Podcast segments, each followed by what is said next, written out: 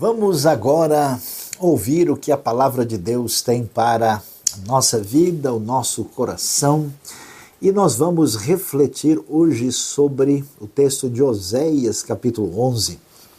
E o tema muito adequado e especialmente preparado para esse dia de pensar sobre a realidade que envolve as mães, as mulheres, aquilo que nós temos da parte de Deus nas Escrituras sobre uh, um enfoque tão significativo a respeito do assunto. Vamos falar sobre o silencioso protagonismo feminino, a mãe no plano divino. O texto de Oséias 11, ele nos apresenta o seguinte: Quando Israel era menino, eu o amei e do Egito chamei o meu filho, mas quanto mais eu o chamava, mais eles se afastavam de mim. Eles ofereceram sacrifícios aos balins e queimaram incenso para os ídolos esculpidos. Mas fui eu quem ensinou Efraim a andar, tomando-o nos braços. Mas eles não perceberam que fui eu quem os curou eu os conduzi com laços de bondade humana e de amor, tirei do seu pescoço o jugo e me inclinei para alimentá-los. Antes de continuar a leitura, vale a pena entender o seguinte: Oséias é um profeta do oitavo século antes de Cristo, do reino do norte, numa época em que esse reino se perdeu, se afastou de Deus, entrou ah, na relação de apostasia. E quando isso acontece, Deus vai tratar Israel de uma maneira a romper com o povo. Né? Existe até uma espécie de divórcio divino, né? de rejeitar o seu povo pela corrupção, pela decadência, e então Deus vai trazer esse povo de volta numa reconciliação, numa atitude de amor profundo, amor incondicional, amor leal. E quando Deus trata dessa atitude, é interessante ver que nós vamos observar é, um dos usos variados de metáforas a respeito de Deus. E aqui, pouca gente talvez preste atenção, a maneira como Deus trata com Israel é a maneira como uma mãe trata uma criança pequena. Então, observe o texto quando diz: Fui eu quem ensinou Efraim a andar, tomando-o nos braços. E mais adiante, no verso 4, eu me inclinei para alimentá-los. Ou seja, essa beleza que envolve a maternidade, essa capacidade de gerar vida, de amar e de cuidar, em última instância tem origem na realidade que envolve o próprio Deus. E o texto vai continuar, e, e, nós podemos ver é, a força desse amor crescente que tem poder de restauração, quando Deus diz a partir do verso 5 o seguinte: Acaso não voltarão ao Egito e a Síria não os dominará? Porque eles se recusaram a arrepender-se? A espada reluzirá em suas cidades, destruirá as trancas de suas portas e dará fim aos seus planos. O meu povo está decidido a desviar-se de mim, embora sejam conclamados a servir ao Altíssimo, de modo algum o exaltam. Como posso desistir de você, Efraim? Olha que amor profundo, intenso, poderoso, depois de falar de todo o juízo e da rebelião. A atitude daquela mãe que não desiste do seu filho. Vamos falar a verdade, né? Você sabe muito bem que a, o filho, a filha pode ser a criatura mais estranha desse planeta. Quando a mãe fala, a gente ouve um discurso totalmente diferente e cheio de esperança. Como posso desistir de você, Efraim? Como posso entregá-lo nas mãos de outros Israel? Como posso tratá-los como tratei Adimá? Como posso fazer com você o que fiz com Zeboim? Adimá e Zeboim, cidades menores em torno de Sodoma e Gomorra que foram destruídos conforme o julgamento que cai registrado em Gênesis capítulo 19. Olhe só, preste atenção na descrição bíblica: o meu coração está enternecido, despertou-se toda a minha compaixão. Essa palavra, esse termo, essa maneira de descrever, estar enternecido, compaixão, a gente sabe que no termo hebraico até a palavra usada para se referir a esse tipo de atitude tem a sua origem ah, naquilo que é a palavra útero em hebraico, para a gente ver essa conexão entre a maternidade e a realidade do agir divino. E assim o texto vai prosseguir e vai terminar aí essa, esse início do capítulo 11 de Oséias e Deus, então, em função da sua atitude semelhante à do amor materno, ele diz: Não executarei a minha ira impetuosa, não tornarei a destruir Efraim, pois sou Deus e não homem, o santo no meio de vocês, não virei com ira. Eles seguirão o Senhor, ele rugirá como leão. Quando ele rugir, os seus filhos virão tremendo desde o ocidente Virão voando do Egito como aves, da Síria como pombas, eu os estabelecerei em seus lares. Palavra do Senhor. Esse cuidado que não desiste, esse amor profundo, esse amor enternecido é a segurança da restauração, da bênção que haveria de atingir o povo no momento da sua restauração futura. Agora, ouvindo tudo isso, a gente começa a pensar: peraí, que história é essa? Será que a gente está ouvindo mesmo palavras do Antigo Testamento? Afinal de contas, Deus tem a ver com né, o, o, masculino ou feminino? Né? Será que a gente pode pensar assim? Aliás, falando nos tempos antigos, na cultura patriarcal, no mundo do Antigo Testamento, a pergunta é: será que Deus é machista?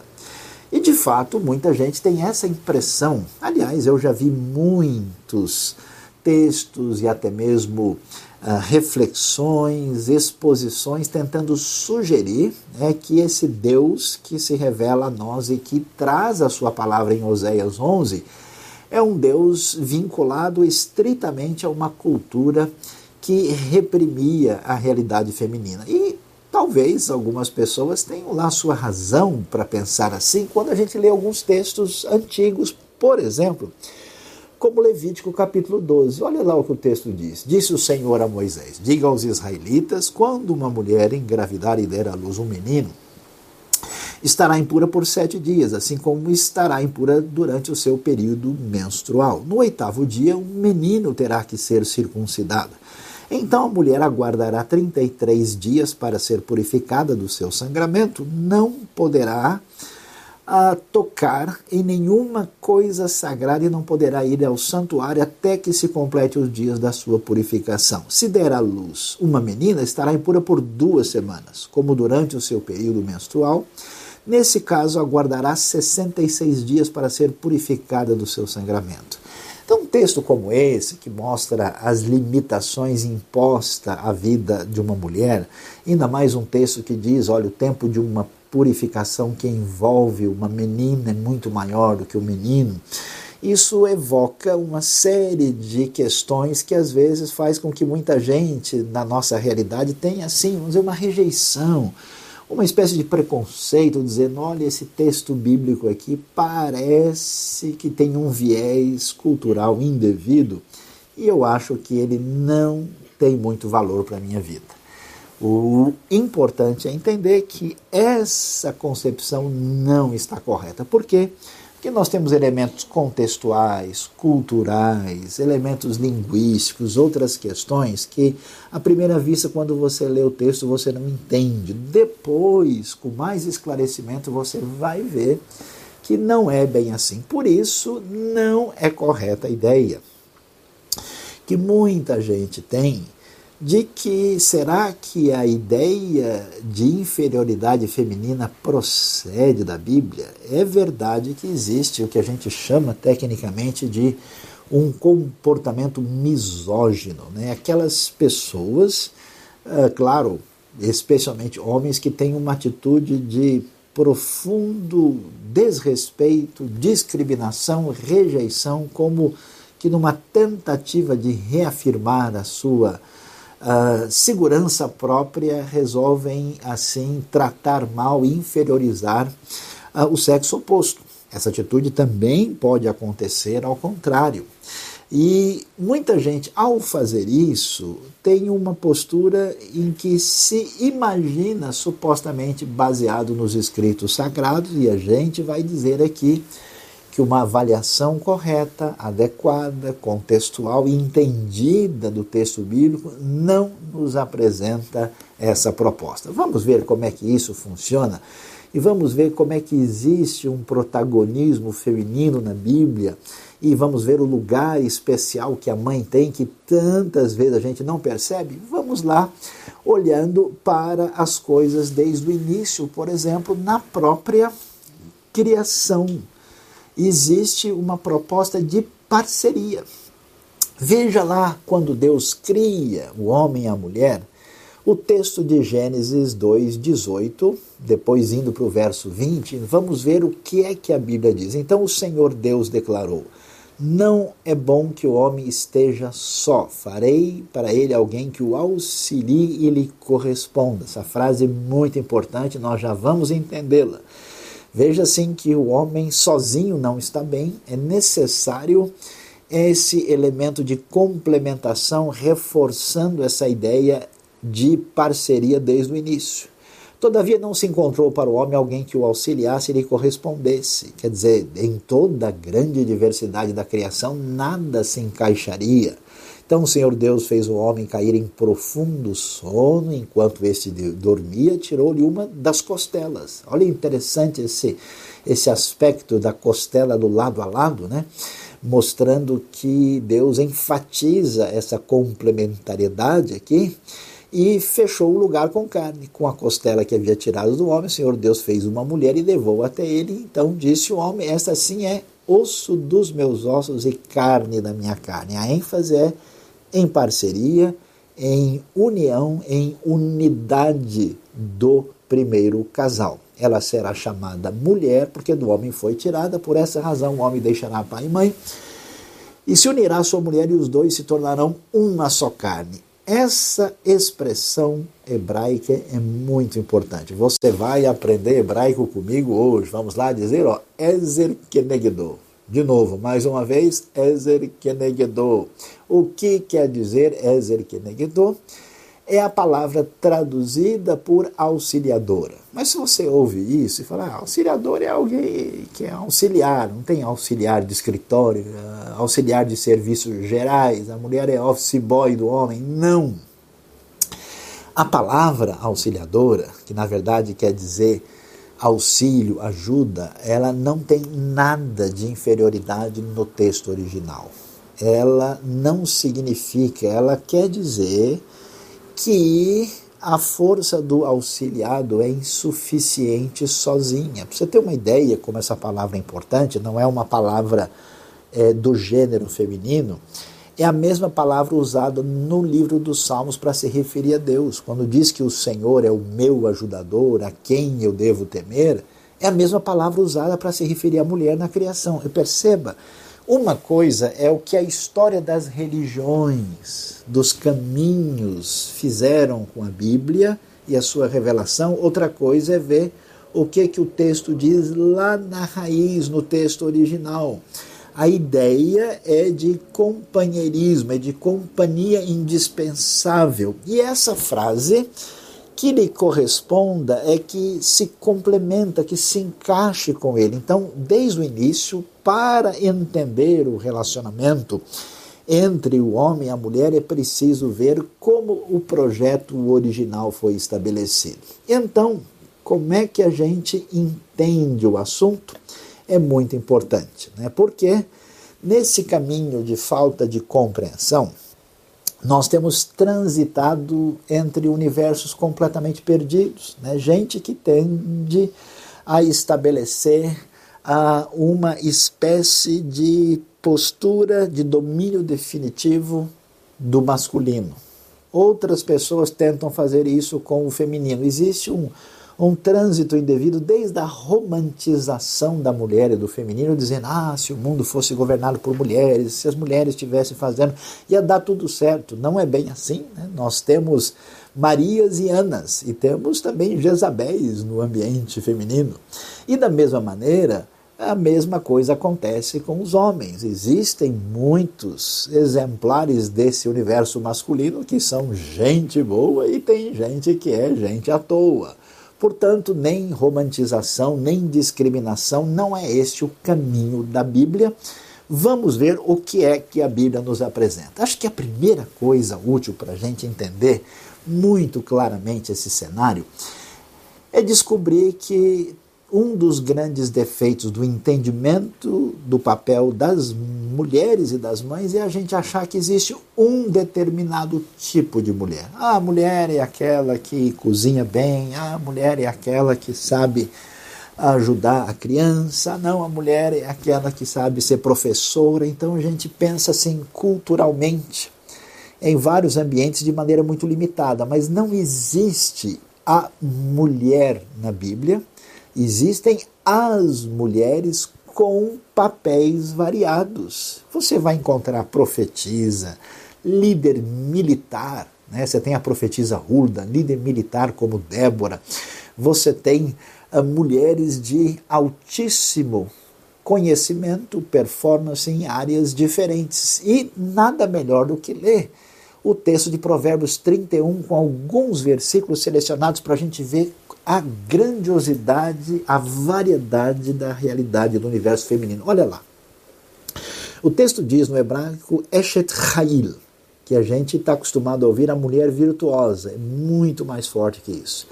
A tradução da NVI colocou uma esposa exemplar. Eshet Chayil literalmente é a mulher guerreira. É a mulher que tem um procedimento que leva à vitória.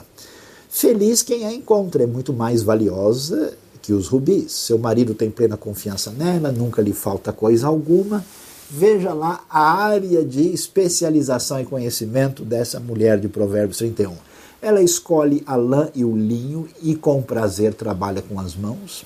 Trabalho manual com tecidos, coisa normal. Como os navios mercantes, ela traz de longe as suas provisões, quer dizer, ela se movimenta para lá e para cá para trabalhar no ambiente comercial. Antes de clarear o dia, ela se levanta e prepara comida para todos os de casa. Tá vendo? Uma mulher no seu cuidado no lar, não tem essa coisa que se a mulher é executiva, ela não entende nada do lar, nem que se ela entende do lar, ela não tem vida acadêmica, nem se ela porque tem vida acadêmica, ela não entende nada da vida prática, a coisa é ampla. E dá tarefa às suas servas, ela avalia um campo e compra como com o que ganha, planta uma vinha. Ela sabe fazer negócios, entrega-se com vontade ao seu trabalho, seus braços são fortes e vigorosos, até mesmo o destaque da sua força física aparece aqui. Administra bem o seu comércio lucrativo, a sua lâmpada fica acesa durante a noite, ela ganha dinheiro através de um trabalho bem feito e inteligente na área comercial.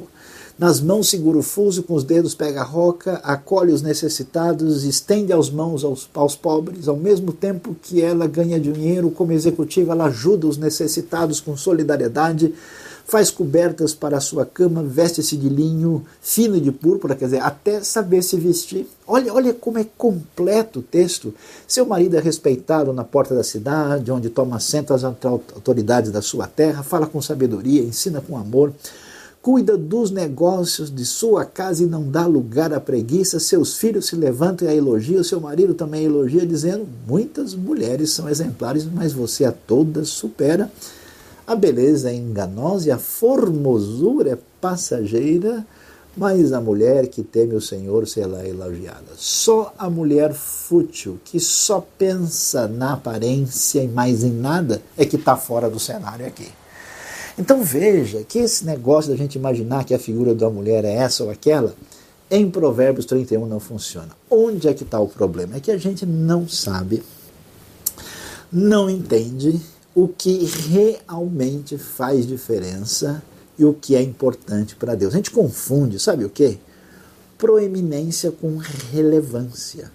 Aquilo que realmente faz diferença e muda a vida, atinge as pessoas e muda a história, e aquilo que só aparece diante dos outros. Será que isso realmente está bem entendido? Veja lá. Quero apresentar para vocês aqui o seu Mehmet, conhecido como o homem mais narigudo dos tempos recentes. Foi aí devidamente condecorado no Guinness Book como um nariz de quase 9 centímetros. E só para a gente não perder né, a compreensão, veja que um nariz muito grande, ele pode ter proeminência, mas nem sempre tem relevância. Né? Se você tiver que machucar o nariz ou o coração e o pulmão, você vê que o coração e o pulmão não aparecem mas eles são vitais. Se a pessoa tem um machucado no nariz, é diferente de ter um machucado no fígado. Nem tudo que aparece externamente tem valor. E é aí que a gente vai ter que entender a caminhada que Deus nos apresenta da sua maneira de agir na história e como isso tem impacto na maneira como Deus usou a vida de mulheres nessa caminhada. Veja que quando Jesus apresenta o reino de Deus, muita gente não entendeu e afastou-se de Jesus porque eles queriam proeminência, mas não queriam prestar atenção na relevância. Por isso, Jesus vai dizer em Lucas 17, 20 e 21 que o reino de Deus não vem de modo visível. O reino de Deus não vai se dizer aqui está ele, lá está, porque ele está entre vocês e até mesmo dentro de vocês o caminho de Deus muitas vezes segue um caminho de protagonismo silencioso. E aí a gente agora olha para a Bíblia e vai ver no cenário da história como é que isso aparece no ensino da palavra de Deus. Vamos ver as mulheres e mães protagonistas da história bíblica. Será que é isso mesmo?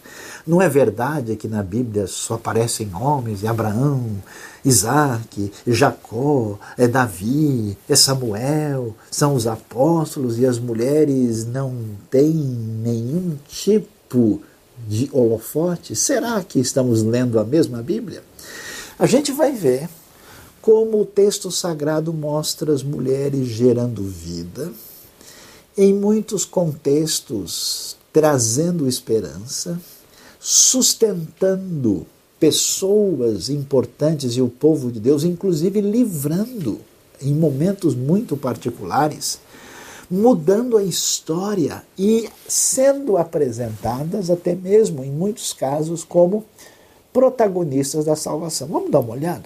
A primeira coisa que aparece e a gente não conhece direito é aquilo que a gente vai ver sobre as mulheres como protagonistas do direito. O texto bíblico vai nos apresentar uma história muito interessante que nos fala sobre as filhas de Zelofiade. Aproximaram-se as filhas de Zelofeade, filho de Eber, neto de Gileade, bisneto de Maquir, trineto de Manassés, pertencia aos clãs de Manassés, filho de José. Os nomes das suas filhas eram Maolá, Noa, Ogla, Milca e Tirza. Elas se prostraram à entrada da tenda do encontro diante de Moisés, o sacerdote Eleazar, das líderes de toda a comunidade, e disseram: Nosso pai morreu no deserto. Ele não estava entre os seguidores de Corá que se ajuntaram contra o Senhor, mas morreu por causa do seu próprio pecado e não deixou filhos. Por que o nome do nosso pai deveria desaparecer do seu clã por não ter tido um filho? Dê-nos propriedade entre os parentes do nosso pai, Moisés levou o caso perante o Senhor e o Senhor lhe disse: As filhas de Zelofeade têm razão.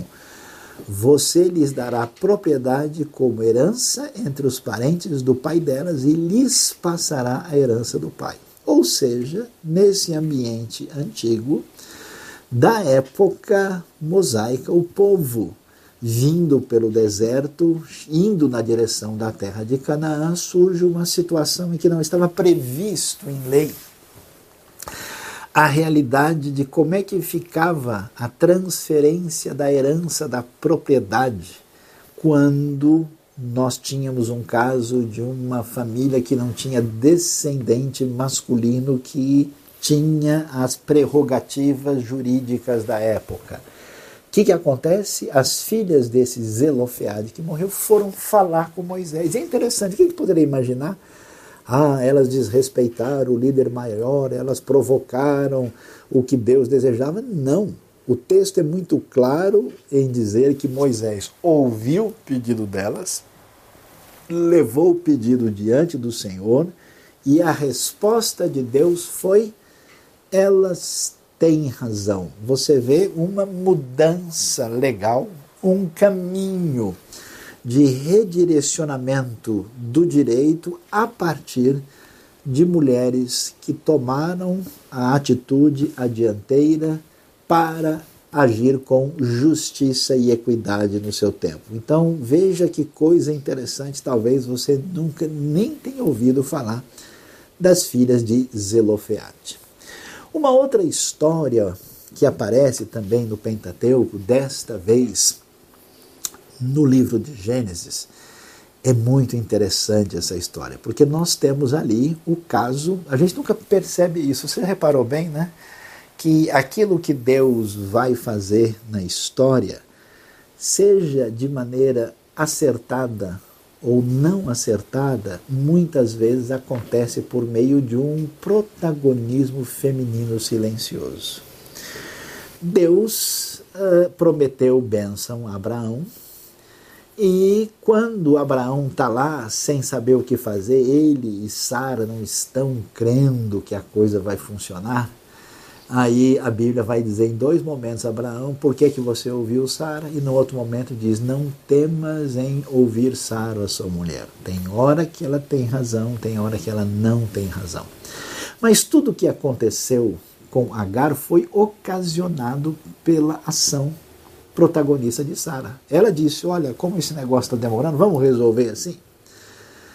E ela então vai e a gente imagina, puxa, nesse cenário em que as coisas se perdem, aparece uma mulher que é escrava, que é egípcia, que entra no meio do casal, surge um filho indesejado, essas confusões das histórias femininas de Êxodo 20, mas olha só como a coisa acontece. Deus ouviu o choro do menino e o anjo de Deus do céu chamou Agar e lhe disse: O que aflige Agar? Não tenha medo Deus ouviu o menino chorar lá onde você o deixou. Levante o menino e tome-o pela mão, porque dele farei um grande povo. Então Deus lhe abriu os olhos e ela viu uma fonte, foi até lá, encheu de água a vasilha e deu de beber ao menino. O texto focaliza a mulher como protagonista, a mãe como protagonista da história das nações. Agar vai ter muitos descendentes a partir do pequeno Ismael. Toda a tradição predominante no Oriente Médio, mãe de todos os povos árabes, uma grandiosidade que vai ter um papel importante na história humana e na história da redenção se dá a partir dos caminhos doloridos e difíceis de uma mulher que é alcançada e abençoada por Deus. E muito interessante ver isso, até porque Agar é a primeira pessoa que experimenta uma manifestação teofânica do anjo do Senhor. Teria eu visto aquele que me vê? Que coisa impressionante! E esse protagonismo não para por aí. A gente vai ver na história impressionante que o texto bíblico faz questão de mostrar em Êxodo capítulo 2. Se você olhar bem a história e prestar atenção, ali você tem a família da mãe de Moisés, que é Joquebede. Mas quando o texto conta a história, enquanto parece que só os homens são protagonistas da visibilidade, o texto não menciona nada do marido de Joquebede. O texto não menciona nada sobre o irmão de Moisés, que é três anos mais velho do que ele, que é o Arão. Quem aparece no cenário são, intencionalmente pelo texto, somente as figuras femininas. Aparece a mãe, a Joquebede, aparece a Miriam e aparece também a princesa filha do faraó. Então a filha do faraó disse à mulher: Leve este menino e amamente-o para mim, eu lhe pagarei por isso. A mulher levou o menino e o amamentou. Tendo o menino crescido, ela o levou à filha do faraó, que adotou e lhe deu o nome de Moisés, dizendo, porque eu o tirei das águas.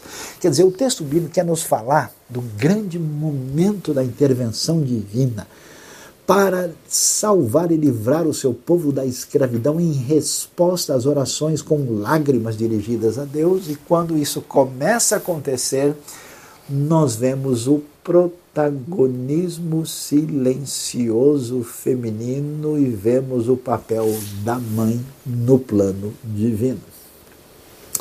Um pouco mais para frente, quando a gente lê o primeiro livro de Samuel, nós estamos aqui no contexto mais estranho possível, que é época dos juízes, a gente está sem esperança, decadência não se sabe o que vai acontecer no futuro. E o que, que a gente tem? Uma história de maternidade. É Ana chorando porque não pode ter um filho. E aí, em meio ao caos, a crise, sem esperança e sem solução no meio do Israel fragilizado e apóstata, nós vemos de novo um protagonismo feminino que não é percebido com tanta clareza às vezes. 1 Samuel 1, verso 19 diz: Na manhã seguinte, eles se levantaram e adoraram o Senhor e então voltaram para casa em Ramá. Elcana teve relações com sua mulher Ana e o Senhor se lembrou dela. Assim Ana engravidou e no devido tempo deu à luz um filho e deu-lhe o nome de Samuel, dizendo: Eu o pedi ao Senhor. Quer dizer, a resposta de Deus para o momento difícil da época dos juízes, para fazer a transição até a época da monarquia, a figura sábia e equilibrada de Samuel, que surge com destaque para a oração da mãe que foi protagonista nesse momento absolutamente confuso e difícil da história. Aí você pode dizer: não, eu entendi, claro, eu sei que as mulheres são mães e vamos dar um abraço na nossa mãe e todos viveremos felizes para sempre. Pois é, mas a coisa vai um pouco mais além. Quem poderia imaginar? A gente pensa que o mundo realmente visível de protagonismo é um mundo exclusivamente masculino. Quando você estuda com atenção a história de Jesus, um dos grandes problemas que Jesus enfrenta com os religiosos do seu tempo é exatamente o fato de que Jesus tem discípulas. Você vai ver como o Novo Testamento dá uma atenção. Olha a genealogia de Mateus com cinco mulheres relacionadas. Leia o Evangelho de Lucas e veja como as mulheres têm uma proximidade muito profunda com a pessoa de Jesus. Vemos como Jesus tem uma amizade com gente como Marta e Maria e também com o irmão delas, Lázaro, né? Jesus é muito diferente dos religiosos que estão à sua volta, e uma das diferenças é como ele trata as mulheres. E quem poderia dizer? Jesus não só tem discípulos, mas tem discípulos que são investidoras no seu ministério. Olha só Lucas capítulo 8, Joana, mulher de Cusa, administrador da casa de Herodes, quer dizer, essa Joana era casada com um sujeito politicamente muito importante e, e de protagonismo na ocasião, Susana e muitas outras, essas mulheres ajudavam a sustentá-los com os seus bens. Essas mulheres são mencionadas juntamente com Maria Madalena em Lucas 8, que viviam numa cidade que era chamada Magdala, que era uma cidade que tinha tido um enriquecimento em função das suas condições econômicas e essa gente que tinha recurso, veja só, investia no ministério de Jesus. Como é que Jesus comia? Comia com os discípulos? Como é que se uh, pagavam as despesas, como é que a coisa funcionava na prática, a gente não presta atenção nisso e a gente vê mulheres protagonistas do investimento, sabendo lidar e doar recursos entre prosperidade e solidariedade fazendo diferença no ministério de Jesus. Agora, a coisa se torna mais extraordinária quando a gente vai um pouquinho mais para frente e a gente descobre o papel das mulheres num protagonismo mais significativo que é o da salvação. Pense bem. Deus prometeu trazer salvação ao mundo. Deus prometeu ser aquele que viria para fazer toda a diferença no projeto da redenção. Mas ele poderia ter feito isso de tantas maneiras. Ou a Bíblia poderia até concentrar a atenção na vinda do grande Senhor de outra maneira. Ele poderia ter descido diretamente do céu, ou poderia talvez eh, ter uma história em que se apagasse os detalhes da sua maternidade e todas as coisas mais. Por exemplo, leia a história de Elias, o tesbita. Não temos nenhuma ideia quem é o seu pai, quem é a sua mãe. Há muita gente na Bíblia que a gente não tem ideia exatamente da sua história familiar. Mas no caso da pessoa de Jesus, uau! Como isso é importante. Não só isso é descrito com detalhes.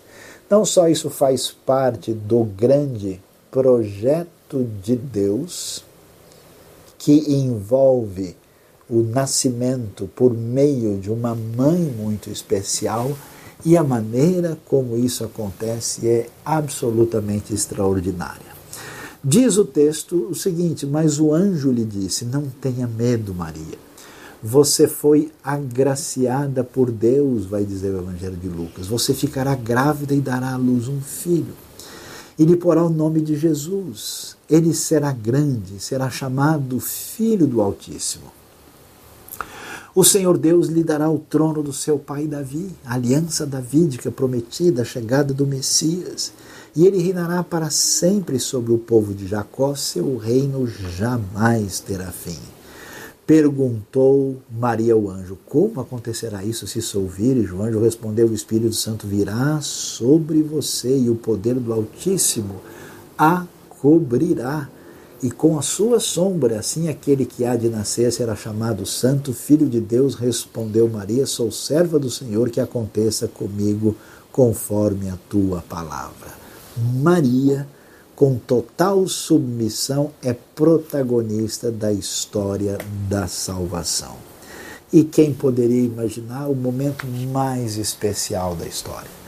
O momento fundamental, decisivo, o clímax de toda a revelação bíblica, a ressurreição de Jesus, nosso Senhor, o Filho de Deus.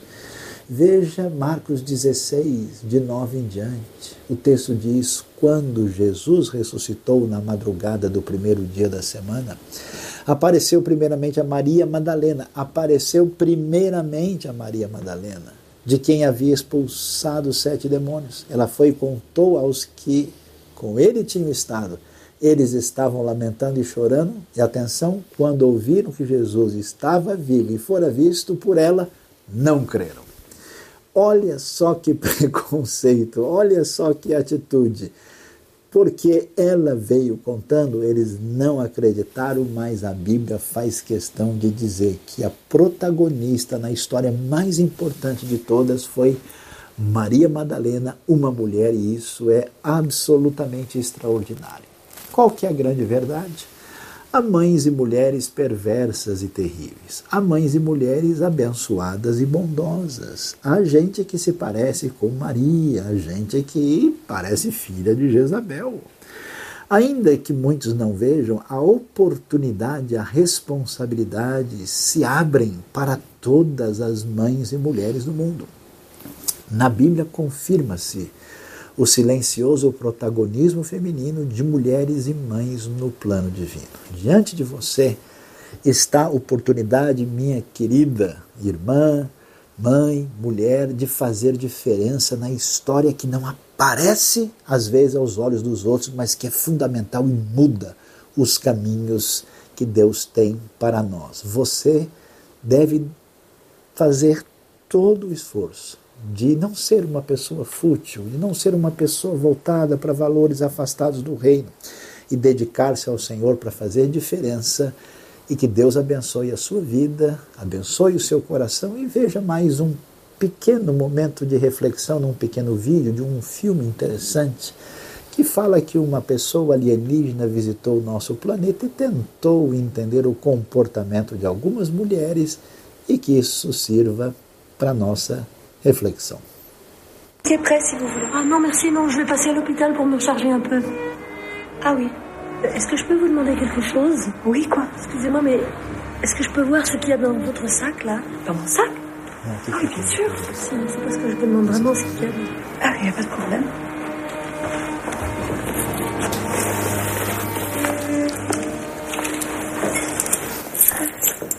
Ça, c'est pour ouvrir les maisons, ça.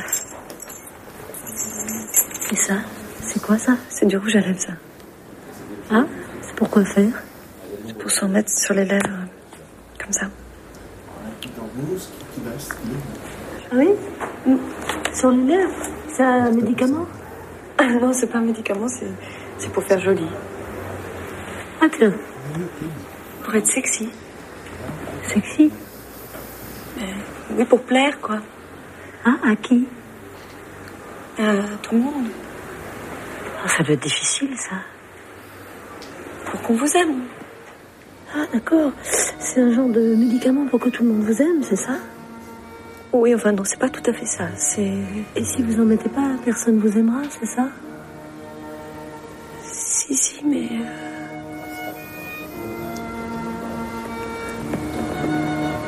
C'est difficile à expliquer. C'est. Qu'est-ce que j'ai dit? Je vous ai fait de la peine Non, non, c'est rien. C'est.